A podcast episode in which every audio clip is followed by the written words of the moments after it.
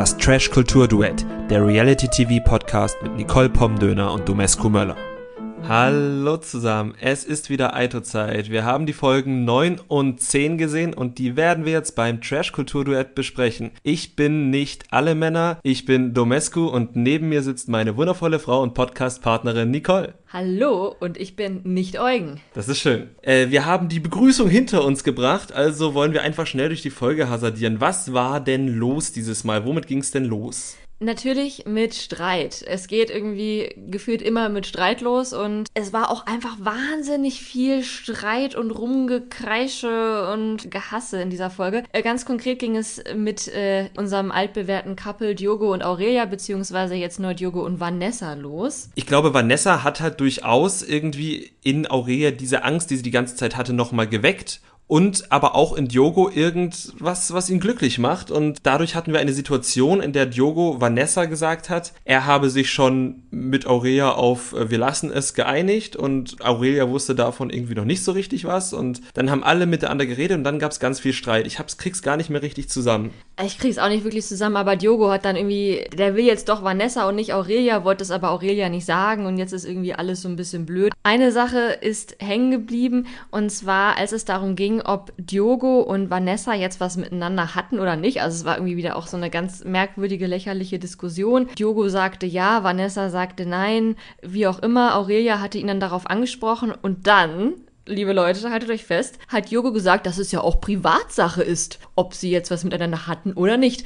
Und ich erinnere mich so ganz dunkel, ich glaube, erste, zweite Folge war es, Diogo, Aurelia und Eugen, da klang das aber noch ein bisschen anders, ne? Ja, das war eine ganz schlimme Lüge, genau das habe ich mir auch, auch notiert. Also das fand ich dann auch äußerst doppelmoralisch von Diogo. Schade, dass Aurelia da nicht eingehakt hat, weil das ein perfekter Moment gewesen wäre. Trash TV ist like Poetry, es muss sich reimen und das hat sich gereimt. Das hast du sehr schön gesagt.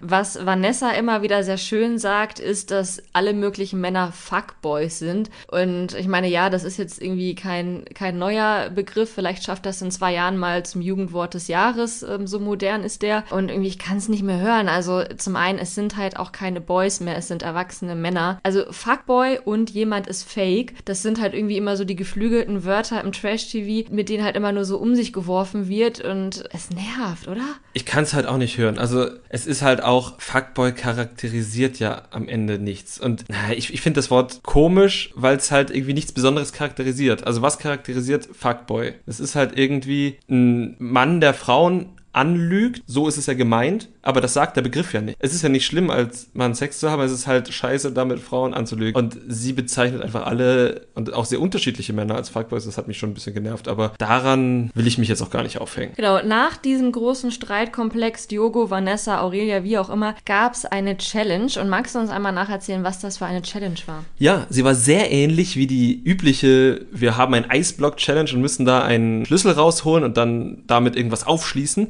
Nur diesmal gab es keinen großen Eisblock, wo man sich eine Blasenentzündung holt, wenn man den ganzen Körper darauf rumreibt, sondern diesmal gab es nur ein leckeres äh, Wassereis, an dem man aber nicht mit dem ganzen Körper ran durfte, sondern nur mit Zunge, Mund und Lippen. Da hatten auch alle ganz viel Spaß dran, würde ich mal behaupten. Vor allem war es vorher auch noch mal ein bisschen spaßig, als die Männer sich eben Frauen aussuchen sollten, mit denen sie dieses Spiel spielen wollten und einfach drei Männer bei Vanessa Schlange standen. Ja, das habe ich mich da ein bisschen wie bei Ex on the Beach gefühlt, als auch irgendwie alle Vanessa so besonders besonders fanden, dass alle Vanessa haben wollten. Jetzt haben wir das gleiche nochmal bei Are You the One? Am Ende hat sich Vanessa dann entschieden, das mit Alex zu machen, weil er der Schnellste war. Herzlichen Glückwunsch. Genau, und damit gegen Salvatore und Diogo. Genau, Steffi ist bei dem Spiel übrig geblieben. Leider zieht sich das für sie ja auch so durch. Ne? Also es ist ja dann nicht nur die Challenge, bei der sie übrig bleibt, sie bleibt ja irgendwie generell immer so ein bisschen übrig und das tut mir schon irgendwie ganz schön leid für sie. Aber am Ende sind dennoch zwei Paare aus der Challenge als SiegerInnen hervorgegangen und zwar Finja und Eugen sowie Tommy und Melina. Und dann ging es aufs Date. Was haben sie denn Schönes gemacht, Nicole? Was, was, was war das tolle Date? Manche haben sich ein romantisches Date gewünscht, manche haben sich ein Action-Date gewünscht und ich würde sagen, es war nichts von beiden. es ist wirklich nichts von beiden. Sie haben eine oder zwei, in dem Fall, Ziegen gemolken. Ja, und ich glaube, die Milch danach nicht mal getrunken. Sie haben einfach nur den Ziegen am Euter herumgespielt. Oder wie Eugen sagt, an den haarigen Möpsen. Ja, womit er, ich muss halt sagen, ja, das ist natürlich infantil von ihm, das so zu sagen, aber genau das ist es. Denkt man aber aber nicht, in dem Moment, also das würde Eugen wahrscheinlich nie sagen, weil Eugen ja wirklich ein richtiger Mann ist, denkt man da nicht eher an Hoden als an haarige Möpse? Eugen hat, um ihn zu verteidigen, danach auch nochmal gesagt, oh, das ist ja wie, wenn man dicke Eier hat. Okay, gut, das habe ich nicht mitbekommen. Denn ansonsten, also ich glaube, dass Hoden doch von dem, wie er das Gefühl beschrieben hat, dem näher kommen als Möpse. Rein biologisch sind es aber haarige Möpse. Das ist korrekt. Ja. Wie dem auch sei, genau. Also sie hatten dann dieses lustige Date. Danach äh, natürlich nochmal ihr Zweier-Date, bei dem es ein bisschen was zu essen gab. Die äh, ganze Ananas ist zurück. Dankeschön, danke. Mehr brauchen wir über das Date, glaube ich, doch, wir müssen noch einiges über dieses Date sagen. Denn da fing eine große Geschichte an, was sich eigentlich überhaupt nicht angebahnt hätte. Denn wir dachten eigentlich, dass bei Finja und Eugen alles sweet ist. Sie ah. hat ihn sogar mit Weintrauben gefüttert und ihre Finger dabei ganz schön tief reingesteckt. Hm, wie, wie ein Muttervogel. Jedenfalls hat sie dann Nähe eingefordert, die sie von Eugen dann aber nicht bekommen hat. Und ja, das hat sich dann durch die ganze Folge gezogen und. Genau, da muss ich noch einmal einhaken. Und zwar, und das hätte es fast zu meinem einen Cringe-Moment der Doppelfolge geschafft, hat Finja Eugen vorgeworfen, dass er ihr nur hinter der Kamera an den Arsch packt und nicht vor der Kamera. Und sie würde sich anscheinend wünschen, dass er ihr auch mal vor der Kamera auf den Hintern haut. Also Hä? Ich glaube, ich verstehe, was sie damit sagen will. Also sie fordert halt Zärtlichkeiten vor der Kamera ein und nicht nur dahinter, weil ich glaube, sie denkt, dass er sie mit Zärtlichkeiten hinter der Kamera hinhält und vor der Kamera nichts macht, weil vielleicht jemand draußen auf ihn wartet. Das ist eine ganz gute Theorie. Das kann ich mir auch durchaus vorstellen. Ich fand trotzdem einfach dieses Beispiel auf den Hinterhauen ein bisschen befremdlich, denn wenn ich mir Zärtlichkeiten von einem Mann wünsche oder auch einfach nur körperliches sich Nähe kommen, dann ist doch auf den Hintern hauen jetzt nicht unbedingt meine Nummer eins. Vielleicht ist es ja unter ihren Top 5. Für sie vielleicht schon, ja, genau. Genau, aber ähm, dieses Spiel oder die, dieses Drama zwischen den beiden, das äh, hat sich dann noch durch die kompletten beiden Folgen gezogen und ist auch wirklich noch ganz schön dramatisch geworden. Und zwar genau in dem Gespräch, das war dann schon nach dem Date, als Finja ihn eben genau das vorgeworfen hat und sie dann dabei angefangen hat zu weinen. Und ich glaube, ich, ich greife jetzt schon mal vor, das war dann mein absoluter Cringe-Moment. Ja. Und zwar hat Eugen jetzt jetzt nicht irgendwie versucht, sie zu verstehen oder hat auch nicht mit ihr jetzt darüber gestritten, sondern sein Hauptproblem war, dass die anderen gucken könnten. Kurz, was die anderen über ihn denken könnten. Und dementsprechend wollte er ihr verbieten und untersagen zu weinen und hat ihr mehrfach gesagt, dass sie sich zusammenreißen soll. Und es war ihm einfach höchstgradig unangenehm, wie er denn jetzt dastehen könnte. Und das war halt eben nicht nur in der Situation, das hat sich dann später noch einmal wiederholt. Und dann denke ich mir halt wirklich nur, what the fuck, was ist denn dein Problem? Ja, das fand ich auch uncool. Das war ja überhaupt nicht lösungsorientiert. Ich nehme an, dass was denn nun genau sein Problem mit Zärtlichkeiten vor der Kamera war, uns einfach nicht gezeigt wurde, weil ich nehme an, er wird schon was gesagt haben in den Gesprächen. Das nehme ich jetzt einfach mal an. Das glaube ich nicht. Glaubst du nicht? Nee, also gerade in der späteren Auseinandersetzung, die es da noch gab, also da können wir auch kurz vorweggreifen, es gab eine Schaumparty. Äh, Finja wollte Eugen küssen und er hat sich dem entzogen.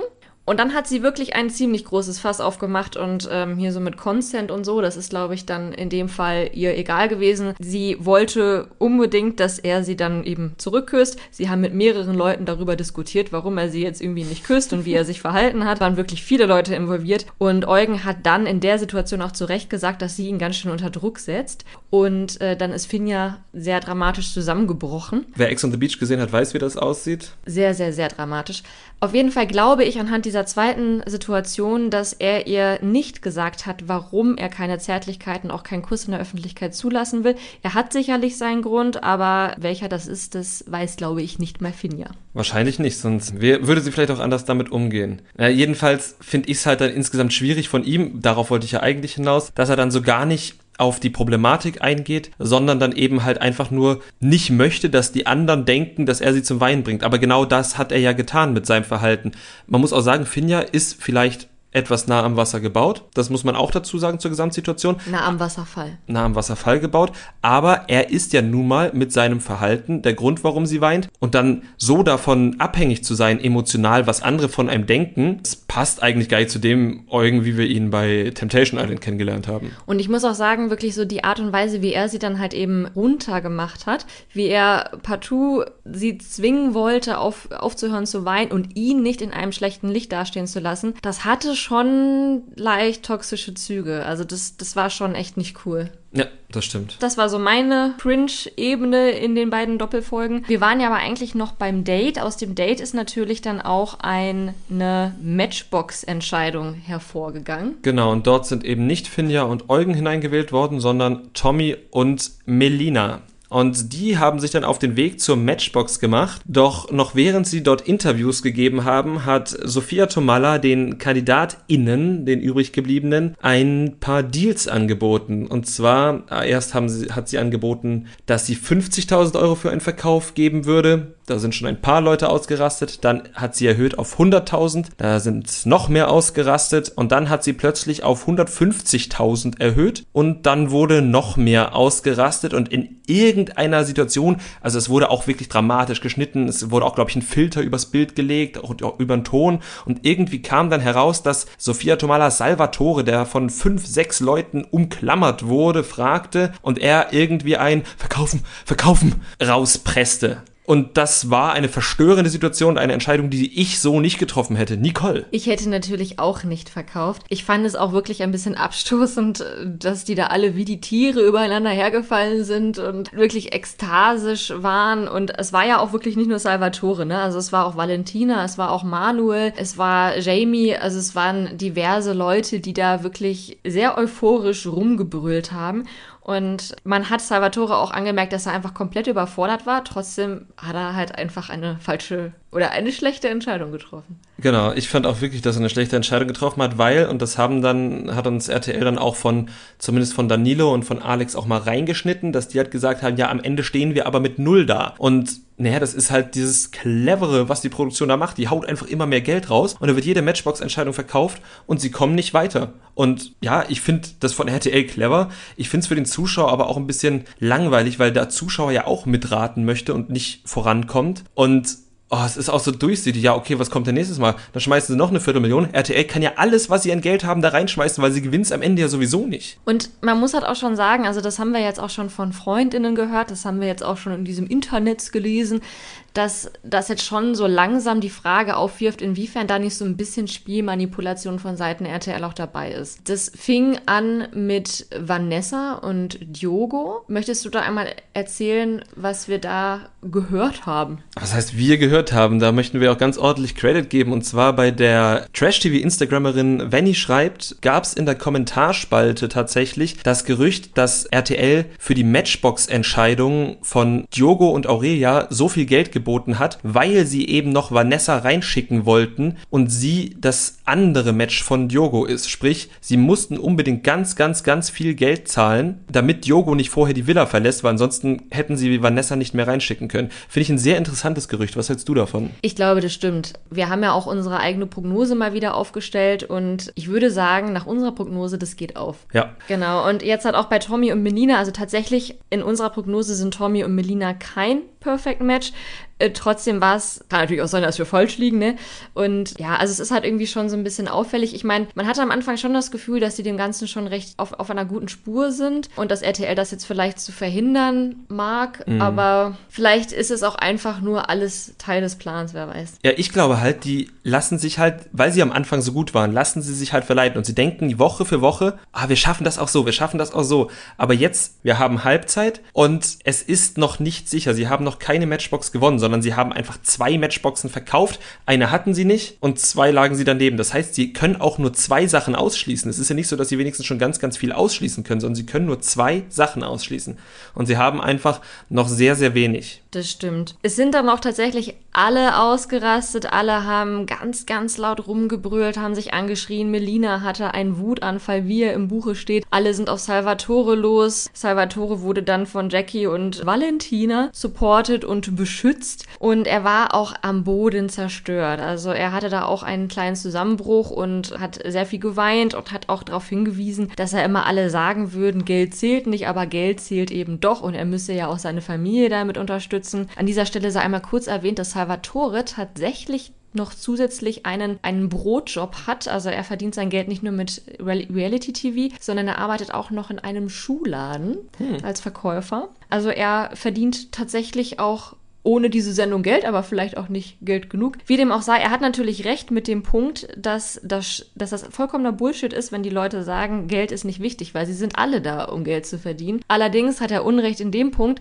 dass er mit seiner Entscheidung jetzt irgendwas fürs Geld getan hat. Denn ich sehe es so wie du, je mehr Entscheidungen sie verkaufen, desto weiter entfernen sie sich von dem Gewinn. Mhm. Und aber nach Salvatores Zusammenbruch hat er sich auch nochmal entschuldigt bei der Gruppe. Und ich muss sagen, ich nehme ihm das voll ab. Ich kann auch verstehen, wenn Leute auf dich einreden und du siehst diese Summe und du glaubst vielleicht an dich sogar. Er ist ja sogar ein bisschen der Chefstratege gewesen in den ersten Folgen und du glaubst, dass du es auch so schaffen kannst und dann siehst du das Geld und dann hast du vielleicht wirklich, wie er sagt, diesen Wunsch für dich und deine Familie nochmal 5000 Euro mehr rauszuholen. Oh, ich finde das ganz schwierig. Ich hätte die Entscheidung nicht so getroffen. Ich finde die Entscheidung persönlich dumm. Sieht er ja wahrscheinlich im Nachhinein genauso, aber dann so unversöhnlich da rauszugehen wie Melina, die ich ja sonst eigentlich sehr schätze, finde ich halt auch uncool, weil ich finde, Salvatore hat sich dahingestellt, das braucht Eier und dann finde ich es halt uncool, da so unversöhnlich rauszugehen. An dieser Stelle würde ich auch gerne meine Top-Momente einbringen. Bringen deine Top-Momente ein? Also eigentlich, ja, eigentlich sind es zwei Top-Momente, aber sie sind beide in diesem Kontext. Und zwar das eine ist, als Tommy dann, nachdem sich dieser ganze Trubel so ein bisschen gelegt hatte, wirklich sehr ruhig auf Salvatore zugegangen ist und gesagt hat, hey, jetzt erzähl mir doch mal, warum hast du verkauft? Und ihn eben keine Vorwürfe gemacht hat, ihn nicht angeschrien hat, aber eben trotzdem klar gemacht hat, fand ich halt nicht cool. Und darum geht's ja, ne? Irgendwie kommt miteinander klar.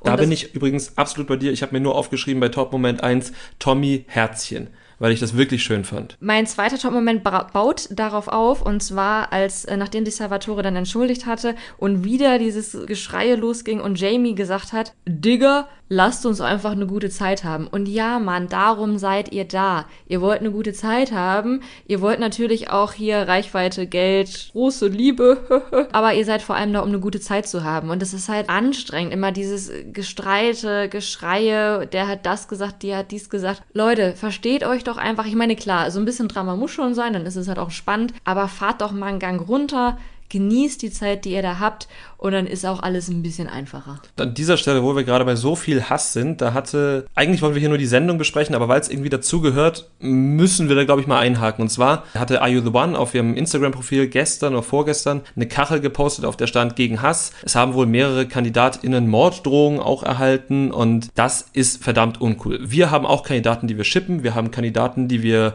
nicht so gut finden, aber ich glaube, wir gehen mit allen trotzdem in irgendeiner Form fair um und darum sollte es bei Fernsehen auch gehen. Genauso wie Jamie zu den Kandidaten sagt, lasst uns eine gute Zeit haben, geht es auch bei den Zuschauern darum, einfach eine gute Zeit zu haben und wenn nicht, dann schaltet das halt nicht ein. Und was mich an dieser Kachel auch noch gestört hat, ist, dass einige KandidatInnen diese Kachel direkt auf sich bezogen haben, ohne zu sehen, dass von ihnen ja durchaus auch ein bisschen oder von ihren oder ihrer Community auch was ausgeht. Namentlich meine ich hier persönlich Valentina, die sofort das auf sich bezogen hat und dabei gegen andere gestichelt hat. Und das das ist, finde ich, nicht Sinn der Sache. Da bin ich voll und ganz bei dir. Man muss sich dann natürlich auch an die eigene Nase fassen. Stachelt man selbst vielleicht auch Leute auf? Verursacht man solche Konflikte? Und klar, es gehört halt immer alles so ein bisschen zu Reality TV dazu. Wir schauen das nicht, um 20 glückliche Menschen beim Glücklichsein zuzugucken, sondern wollen auch ein paar Reibereien sehen. Aber ja, es, es gibt halt immer dann noch einen Punkt, wenn der überschritten ist, dann wird es halt unschön. Und manche KandidatInnen, die ähm, steuern da mit Vollkraft darauf zu. Ja, oder sie äh, spielen sogar Seilspringen mit dieser Linie. Teilweise ist es drüber, teilweise ist drunter und ich finde das sehr unangenehm. Auch in anderen Formaten finde ich sowas unangenehm. Und bei Aito hatten wir sowas bisher immer nur in ganz, ganz kleinen Dosen und in dieser Staffel wird's mir fast ein bisschen zu viel aber da sind wir zum Glück noch nicht, aber sie müssen sich echt zusammenreißen. Wenn ich die Vorschau für die nächste Folge schon wieder sehe, dass da schon wieder geschrien wird, boah, habe ich fast die Faxen dicke. Geht mir auch so. Und an dieser Stelle würde ich gerne noch einmal meinen zweiten Cringe-Moment anbringen, auch wenn wir eigentlich nur zwei haben. Ich hoffe, das lässt du durchgehen. Alles gut. Sehr gut.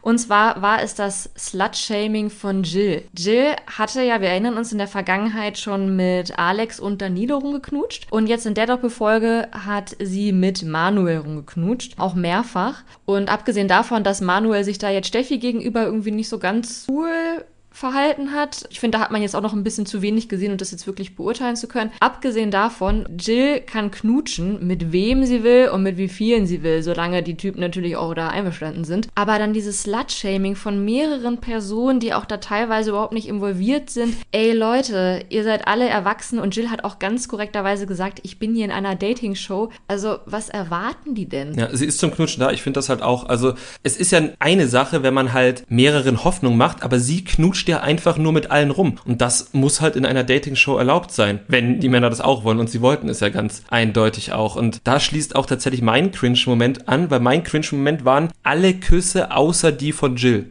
weil Jill irgendwie mit allen halt irgendwie rumknutscht und alle anderen, die wir gesehen haben, oder alle Kussversuche. Im Fall von ähm, Eugen und Finja war es ja nur beim Versuch geblieben oder wir hatten dann später Josuas TV-Kuss-Entjungferung gesehen. Erzähl uns bitte etwas über diesen Kuss. Ja, also bei diesem Kuss, da gab es sehr viele Fragen von Josua vorab, die Sarah, seine Auserwählte, auch mit Ja beantwortet hat. Nur nachdem er sie einmal kurz geküsst hatte, hatte sie offenbar schon genug und er hat es leider erst anderthalb Sekunden später verstanden. Ich glaube, er hat es einfach nicht verstanden vorher und hat dann noch zweimal sehr unangenehm gefragt und ihr dann immerhin noch einen auf die Wange aufgedrückt und dann waren beide so ein bisschen unangenehm berührt davon. Oh. Ich auch. Ich auch. Deshalb, also Jill macht das super mit dem Küssen, alle anderen bisher noch nicht so. Jill, go for it, mach weiter so. Auch wenn wir natürlich wissen, dass es schon abgedreht ist. Eine einzige Sache, bevor wir jetzt wirklich voranschreiten, wir beziehen heute ein bisschen, aber das muss ich sagen, ist, weil wir es vorhin schon mit dem Reimen hatten, es hat sich noch was gereimt. Und zwar hat Melina diesmal angedroht, dass alle wegen ihr verlieren werden. Und wir haben das, finde ich auch richtigerweise, Valentina in der ersten Folge angekreidet. Kreiden wir es dann auch Melina an? Was sagst du dazu? Also sie war schon wirklich sehr, sehr wütend, ne? Also ich glaube, Melina war schon wirklich hier Mr. Hyde oder Dr. Jekyll, ich weiß nicht, der Böse von den beiden. Glaube Mr. Hyde. Ich persönlich neige nicht zu solchen Wutausbrüchen. Ich weiß nicht, wie man sich da fühlt. Ich habe aber Freundinnen, von denen ich sowas kenne und die sagen dann auch Sachen, die sie im Nachhinein bereuen. Aber fairerweise muss man natürlich sagen, ja, Melina, du hast Valentina dafür sehr ja in die Zange genommen oder in die Mangel genommen. Du hast aber genau das gleiche gesagt. Also pack dir bitte an die eigene Nase. Pack dir an die eigene Nase, aber wo wir gerade bei Leuten sind, die Wutausbrüche kennen und ich kann Melina da verstehen. Also es ist halt, sie hat sich in dem Moment sabotiert gefühlt und hat sich gedacht, ja, dann fick ich euch doch auch alle, beziehungsweise sie hat halt gesagt, dann sorge ich dafür, dass sie alle nicht gewinnt. Sie hat sich in dem Moment halt sehr sabotiert gefühlt. Ich kann sie da verstehen. Ich kann aber, und das ist halt das, weil ich ja nicht selbst involviert bin, auch jeden verstehen, der ihr sagt, na, aber hör mal, Mädel, packen wir dein zweites Maßband wieder ein. Wir hatten jetzt nur die ganze Zeit über meine Top-Momente gesprochen, beziehungsweise war von dir jetzt noch der eine Tommy-Top-Moment dabei. Was war dein zweiter Top-Moment? Ich habe wieder nicht keine Top-Momente. Ich bin so ein negativer Typ, aber. Dann habe ich noch einen. Okay. Tut mir leid, ich habe ein bisschen überzogen in, in dieser Folge mit Cringe und Top-Momenten. Aber ein wirklich sehr guter Top-Moment war die Aussprache zwischen Vanessa und Tommy. Als Tommy dachte, ah ja komm, hier, ich entschuldige mich mal, mal bei, bei der Vanessa, weil ich bei Ex on the Beach echt fies zu ihr war. Und ja, ich sag mal, hier, Vanessa, tut mir leid, wird schon reichen. Vanessa hört sich das alles lächelnd an und dann holt sie aus und zerstört ihn richtig. Das stimmt, das war schon wirklich gut. Das hat mir gefallen, ja. Das stimmt. Also da hat Tommy dann so gemerkt, ach, das reicht dann doch nicht. Genau. Äh, man kann Scheiße bauen, man kann sich dafür auch entschuldigen, aber manchmal reicht dann diese Entschuldigung auch einfach nicht.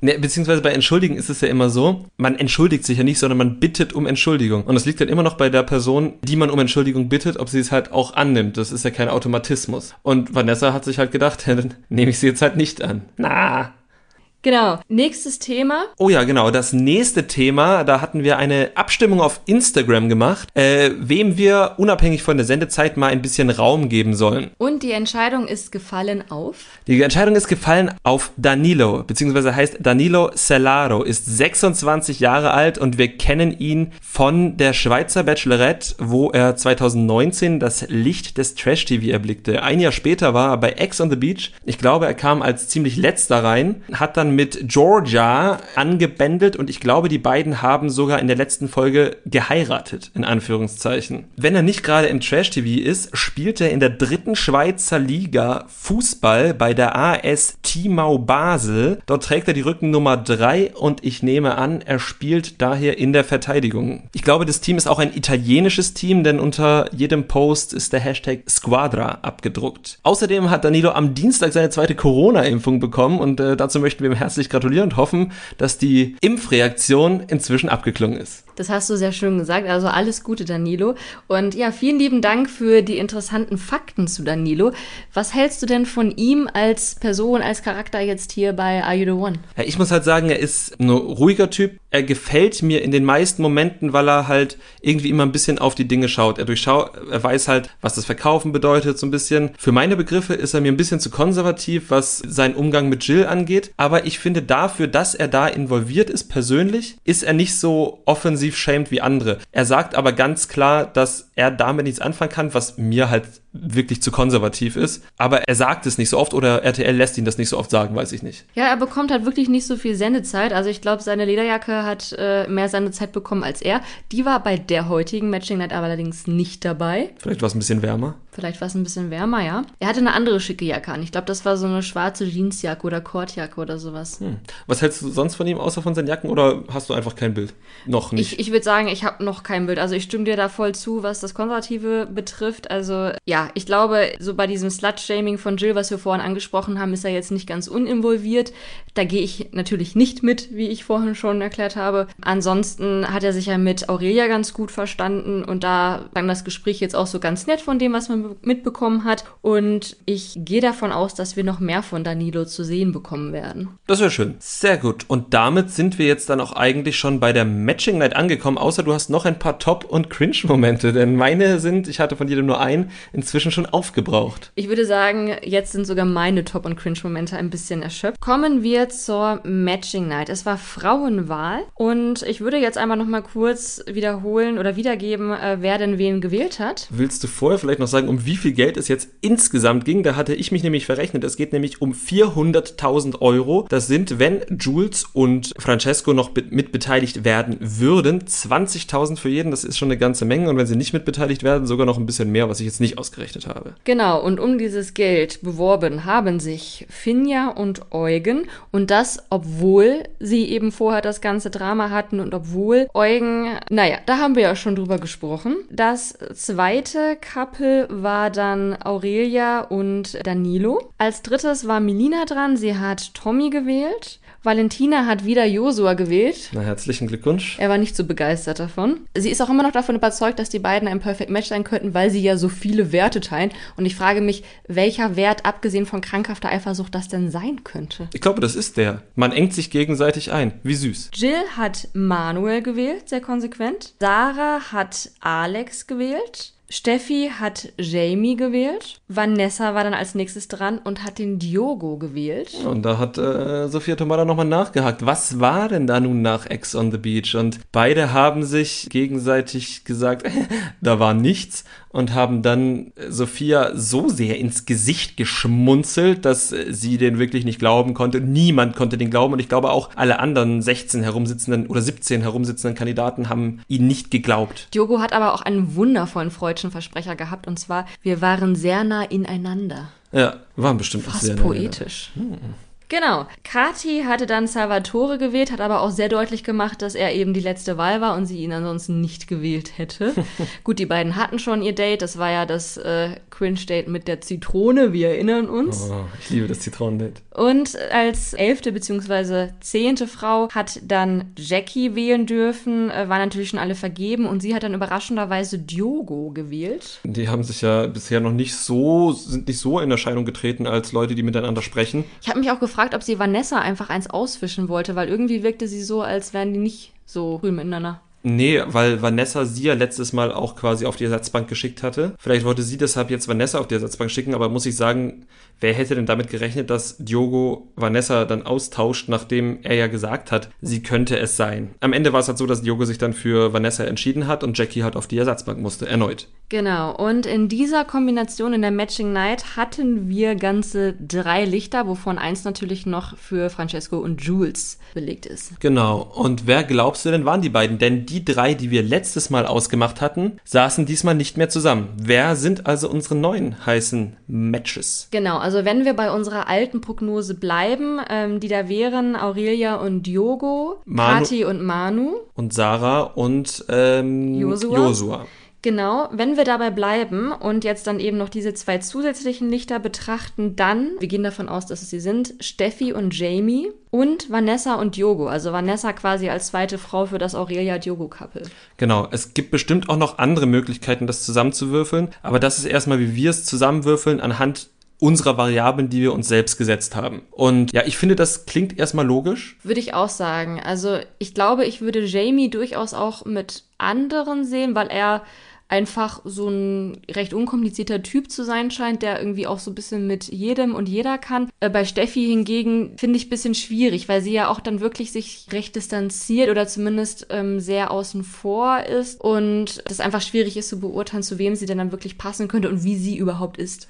Ja, wir haben sie halt auch noch mit wenigen Leuten in Aktion gesehen. Sie war schon mal auf einem Date mit Diogo, aber das war ja auch irgendwie nur sehr wenig Gespräch und abgesehen davon, dass sie viel aufräumt und die Älteste dort ist, wissen wir halt einfach wirklich nicht viel über sie und dass sie äh, Knutschen billig und eklig findet. Oh ja, das wissen wir auch. Zumindest wenn Jill involviert ist. Hast du denn in diesen beiden Folgen ein Cringe-Couple? Ja, es sind halt Finja und Eugen. Ich glaube, ich hatte sie letztes Mal als Dream-Couple, aber sie sind halt mein absolutes Cringe-Couple, weil das, also sein Verhalten ihr gegenüber und ihr Verhalten ihm gegenüber, also es war ja, oh, das ist wieder so ein, so ein Couple, wo man halt hofft, bitte, bitte versucht es nicht miteinander, weil das geht ganz, ganz schief. Ja, ich weiß nicht, siehst du es genauso oder hast du ein ich, anderes? Ich sehe es genauso. Also ich habe mir auch auch die beiden als Cringe-Couple aufgeschrieben. Ich finde es sehr, sehr unangenehm, die Dynamik bei den beiden. Und ich finde auch wirklich sehr unangenehm, wie konservativ Eugen da auch ist. Also, dass er halt auch irgendwie sagt, ich bestimme, wenn der richtige Moment zum Küssen gekommen ist.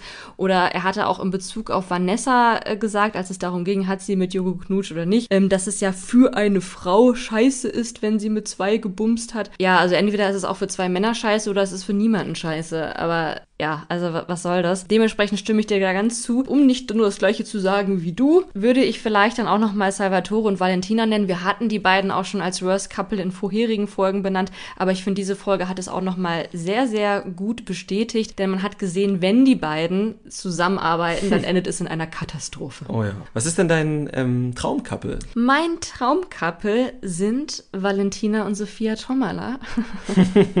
Eigentlich sogar aus der gleichen Begründung, warum Salvatore und Valentina mein Cringe-Couple sind, weil Valentina und Sophia Tomala eben auch so eine explosive Mischung sind und sich beide dann immer so gegenseitig hochschaukeln und so ihre teuflischen Spiele miteinander spielen. Aber bei den beiden geht es dann ja irgendwie gut aus, einfach weil Sophia Tomala ja auch so ein bisschen außen vor ist. Na, eine Funktion auch. Aber ich, ich glaube, ähm, was das betrifft, schätzen die beiden sich gegenseitig sehr. Hm, das kann sein. Mein Traumcouple sind Jill und alle Männer, um mal äh, den Anfangsgag nochmal aufzudröseln. Weil ich denke, wenn Jill Bock auf alle Männer hat, dann soll sie sich die gefälligst auch nehmen, wenn sie wollen. Consent ist wichtig, das haben wir alle gelernt. Nicht erst seit wir Princess Charming geguckt haben. Ähm, hast du sonst noch was auf dem Herzen? Ich glaube, wir haben jetzt schon überzogen, wir haben über alles gesprochen. Nächstes Mal gerne ein bisschen weniger Rumgeschreie, ein bisschen mehr Knutschen, ein bisschen mehr gute Laune, das wäre schön. Wir haben den Boom Boom Room auch noch nie befüllt gesehen. Noch kein einziges Mal, aber man hat in der Vorschau gesehen, da kommt was. Okay, ich bin erleichtert. Dann haben wir die erste Hälfte von Are You The One alle zusammen rumbekommen. Ich hoffe, es hat euch gefallen, was wir hier machen und wir werden das auch weiter weitermachen. Ihr könnt uns hören bei Spotify und bei Apple Podcast. Dort könnt ihr uns auch Folgen, Rezensionen schreiben. Ihr könnt uns auch direkt schreiben und zwar per E-Mail an trashkultur.gmx.de oder auch bei Instagram. Dort heißen wir Trashkulturduett. Dort könnt ihr uns folgen, uns liken, unsere Bilder kommentieren und dann freuen wir uns einfach auf nächste Woche. Vielen lieben Dank fürs Zuhören. Bis nächste Woche und viel Spaß beim Gucken. Das Trash Kultur Duett, der Reality TV Podcast mit Nicole Pomdöner und Domescu Möller.